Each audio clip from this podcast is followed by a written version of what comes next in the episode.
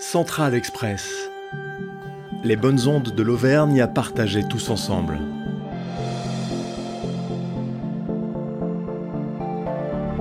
Dans ce numéro, place au paysage. À celles qui savent les décrire, les parcourir, les penser, et à ceux qui savent même les goûter.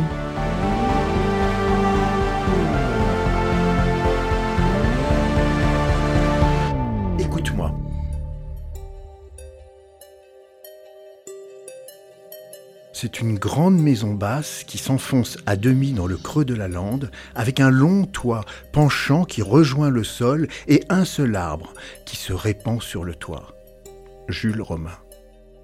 Maison basse qui se protège des grands vents ou cathédrale qui pénètre les nuages, un peu provocante avec sa pierre grise de Volvic. Horizons infinis de verdure, parfois constellés d'un rouge ardoise, dès que l'on prend un peu de hauteur, l'Auvergne est vaste et infinie. C'est comme ça sur les cartes postales. Mais est-ce bien cela en vrai? Tout le monde ne regarde pas la vie dans un rectangle de 16 cm sur 11, ni sur celui d'un smartphone sur 6 pouces. Prenez l'exemple d'Éric Roux. Au départ, il était technicien agricole, puis il a fait des études d'ethnologie, il a voulu apprendre le violon, pour au final s'intéresser à la cuisine des familles, la cuisine populaire. Quand il sillonne le massif central, voilà ce qu'il voit. Je dis souvent que euh, l'Auvergne, ou ce, massif central occitanophone, la, frange sud du massif central, euh, est irrémédiablement méridionale, mais un peu désespérément tournée au nord. Sud, nord, mais encore. Là, on goûte le paysage. C'est-à-dire? Pour raconter ce paysage, on peut citer en fait les interactions qui entre les différents paysages et les différents goûts euh, que, ces paysages proposent. Euh, on voit souvent les vaches laitières qui produisent du fromage AOP dans la montagne. Et puis, euh, dans un autre coin de l'Auvergne, des vignerons qui font un vin qui a été très important dans l'histoire. Hein. Le Puy-de-Dôme a été l'un des premiers départements producteurs de vin quand le Midi connaissait le phylloxéra. Et les coteaux euh, les pays coupés, comme on appelle ça en, géographie dans la région, où les, rivières descendent de la montagne vers la plaine et coupent en fait euh, les coteaux, euh, produisent du vin, des pommes, des abricots, des pêches, d'autres productions. Et quand on est à la plaine, on a les grands champs de, de blé. Et tout ça en fait ne marche pas séparément. Tout ça marche ensemble. Le blé auvergnat est un blé. Il y avait une vieille variété qui s'appelait le poulard d'Auvergne, qui a été à l'origine de la tradition des pâtes sèches à Clermont-Ferrand, qui était une industrie très importante jusque dans les années 60. Euh, Ça, c'est un, un, élément qu'on pourrait toujours goûter euh, du paysage auvergnat. Euh, goûter ce vin auvergnat, goûter un abricot blanc d'Auvergne, qui est un gros abricot un peu palichant, mais qui a un goût formidable. Et puis, bien sûr, on va, à un moment donné, on va se tailler un, morceau dans un, une fourme de salaire, qui sont ces gros fromages fabriqués en estive.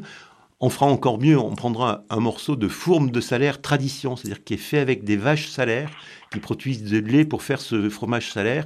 Il a un an le fromage, il hein, faut attendre qu'il mûrisse. Il est gras, il est beurré. Euh, là, on goûte une partie de l'Auvergne. Fromage, vin, pâte sèche, abricots, et ce n'est pas tout. Pour goûter le paysage, il faut baisser le regard un peu, regarder à ses pieds aussi et aller un peu au-delà. Il faut aller se balader dans les, euh, dans les vignes qu'il y a tout autour de Clermont-Ferrand. Et il y a une petite plante formidable qui aujourd'hui est ramassable pour faire des salades, qu'on appelle ici la doucette. Les Français l'appellent la mâche. Mais moi, j'aime pas trop mâche, ça fait un peu vache. Euh, ça fait un truc qui est pas. C'est vraiment un nom marketing développé par euh, les célèbres producteurs nantais. Et euh, cette doucette qui peut s'appeler aussi grassette parce qu'elle a un goût un peu, un peu gras. On va la ramasser, on va bien la laver. On va rajouter quelques feuilles de pimprenelle qui sont aussi dans, dans, les vignes en ce moment, qui a un goût de noix verte ou de, concombre. On va faire cuire un œuf mollet et euh, on va faire une sauce juste avec l'œuf mollet écrasé euh, un peu d'huile de noix, euh, des, moulins euh, à, huile de noix du Puy de Dôme, un vrai vinaigre de vin avec une belle acidité, sel, poivre, on mélange, et là, c'est, là on goûte le paysage, il n'y a pas d'autre expression. Rassasié Alors mettons-nous en marche pour arpenter ce massif central.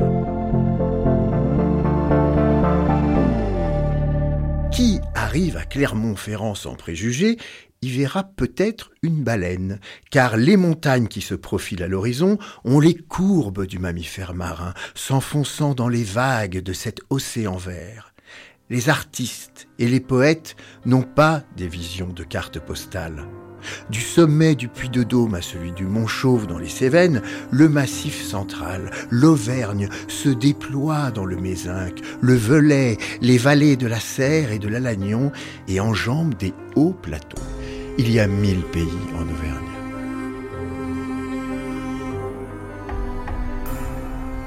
Je m'appelle Marion Boyer, euh, je suis restauratrice de tableaux à Paris et conservatrice du musée municipal Élise Rieuf à Massiac, dans le Cantal.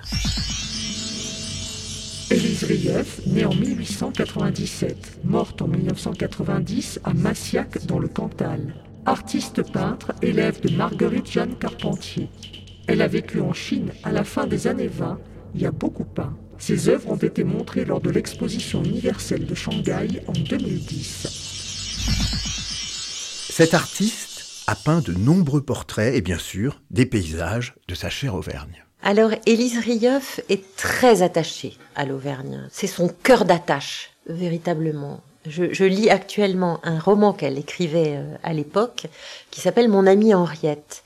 Et on y voit une jeune femme qui fait les allers-retours entre Paris et l'Auvergne et qui se retrouve dans ses racines incroyables, dans ces montagnes euh, bleutées, dans ces paysages euh, qu'elle décrit avec de la brume, puis du soleil.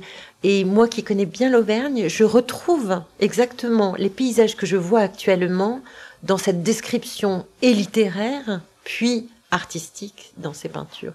Elle a une peinture euh, très colorée, très fraîche, instantanée presque et qui décrit parfaitement une Auvergne qu'on retrouve euh, actuellement. Alors, l'Auvergne euh, a plusieurs visages, un particulièrement sévère et réservé et hum, discret, secret. Mais en même temps, il a l'Auvergne a un visage grandiose, euh, avec une chaîne des puits absolument extraordinaire à couper le souffle. Mais ça nous coupe le souffle avec douceur, je dirais. dans les Alpes, on est subjugué, on a des sommets incroyables, etc. L'Auvergne, ça vous séduit par euh, la rondeur des monts, par la douceur de la lumière, par les grandes étendues, les vallées profondes. Élise Riev retrace bien ça dans sa peinture. Quelque chose de séduisant, euh, de frais, de particulier et précis. Élise Rieuf fait partie de ces femmes peintres que l'histoire de l'art est en train de redécouvrir et de remettre en lumière. Quoi qu'il arrive, c'est très difficile de se faire connaître euh, en tant que peintre et il faut des musées, il faut des expositions, il faut des gens qui diffusent, qui écrivent des livres, euh, voilà, pour, pour, pour faire connaître ces femmes. Et il faut aussi un peu des fous, des dingues, qui soient passionnés et qui soient séduits par la peinture. Parce que quand même, ça reste une histoire d'émotion. Et Élise Rieuf, de ce que je vois dans son musée, provoque beaucoup d'émotions auprès des gens. Là aussi, c'est comme les montagnes de l'Auvergne, c'est une émotion fraîche, douce, qu'on apprivoise quelque part. Et petit à petit, la profondeur euh, d'Élise Rieuf se ressent dans sa peinture. Il y a quelque chose euh, chez elle de, réservé et en même temps de tout à fait séduisant euh, par sa touche, par sa façon de, s'exprimer. Alors, on parle de Shanghai parce qu'en effet, elle, a, vécu à Shanghai euh, pendant trois ans euh, avec un amour fou avec son mari Paul Vesser qui était architecte de la, de la concession française.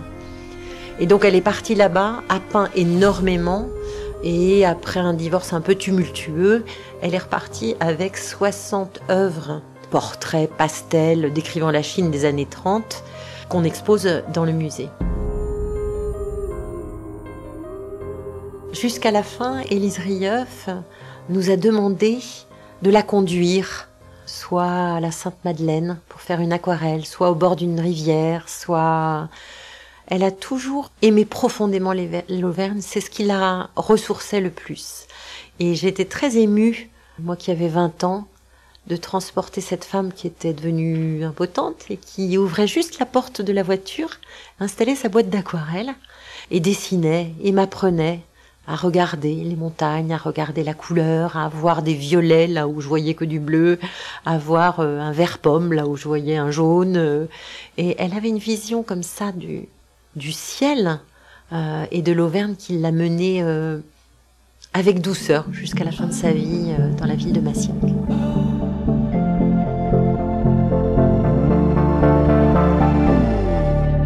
Marie-Hélène Lafont, née il y a presque six décennies, Aurillac, dans le Cantal.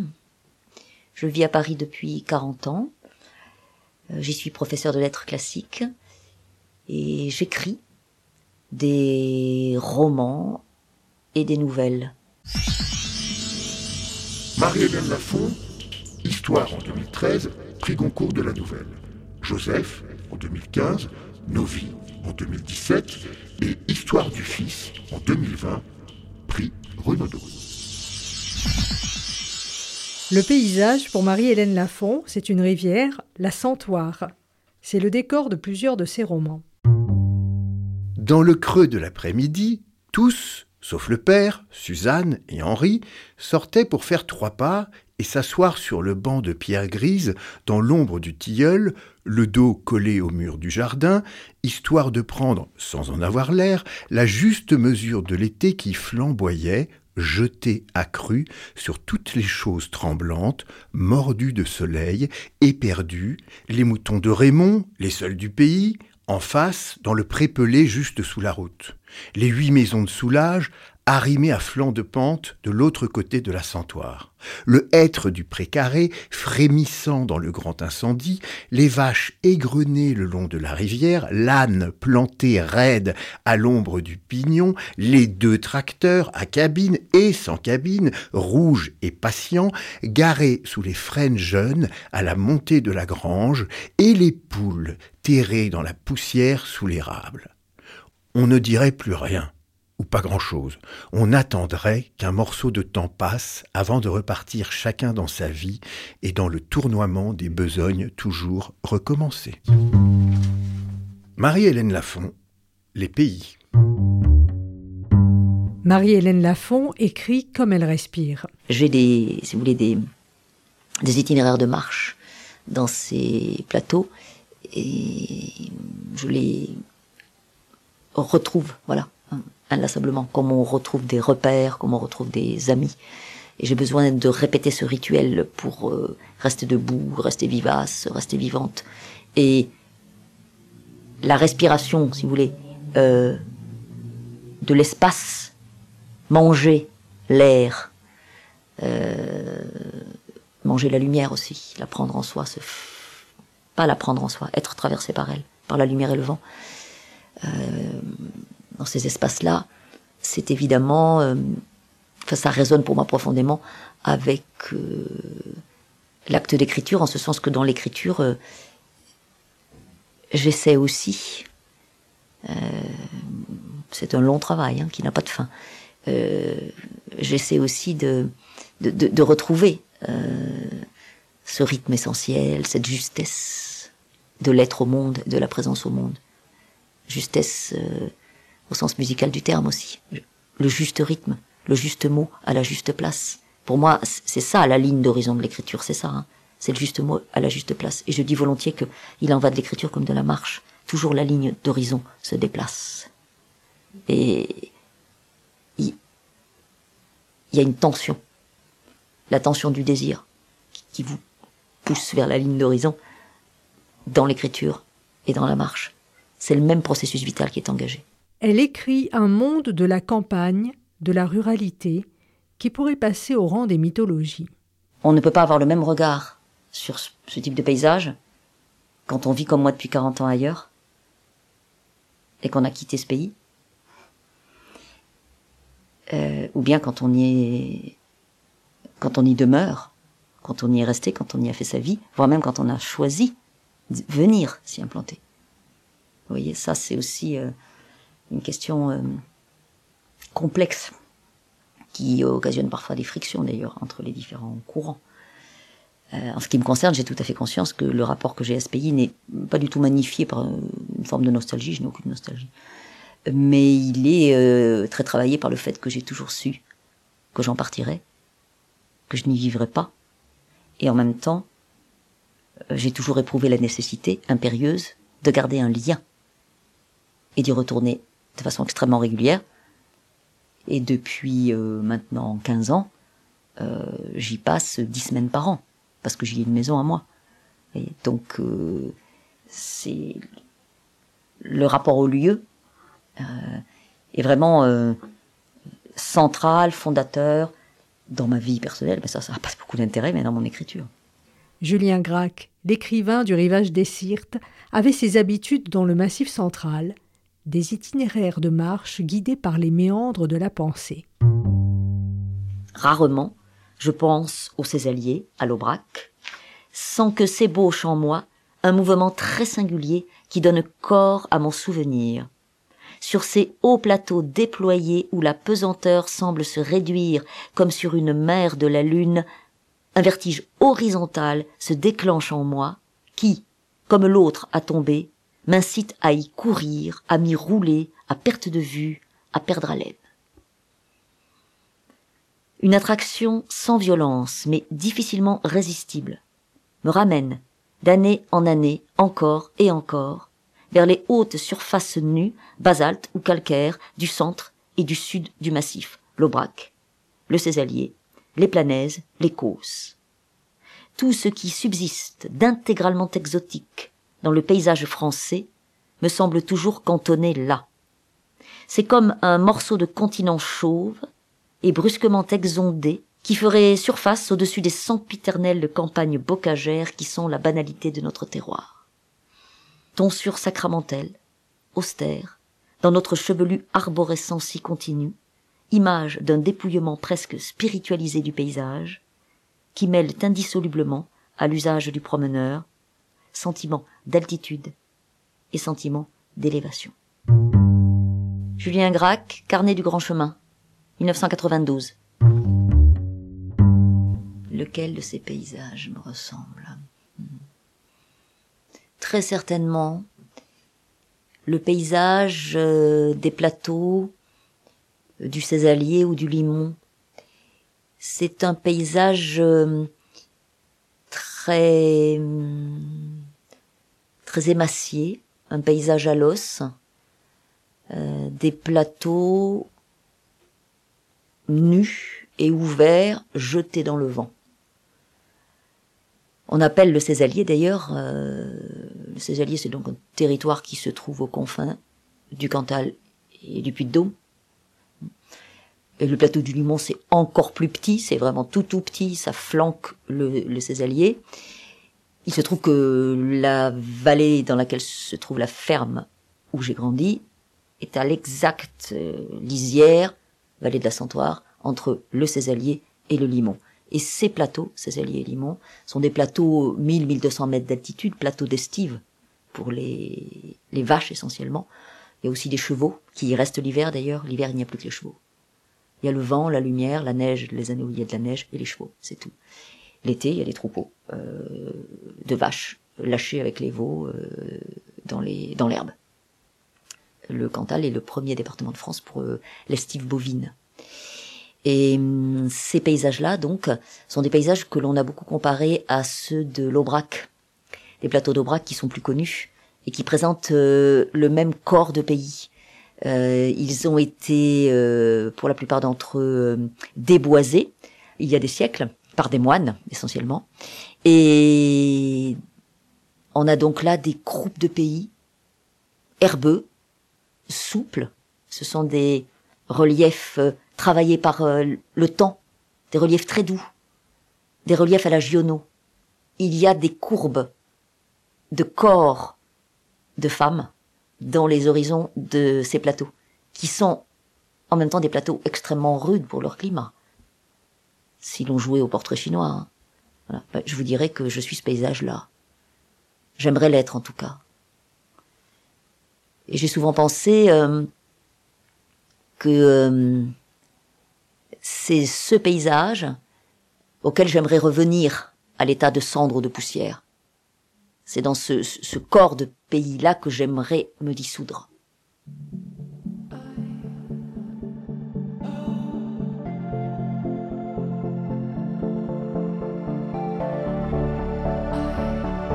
Central Express, un podcast de Clermont-Ferrand Massif Central dans le cadre de la candidature pour la capitale européenne de la culture en 2028.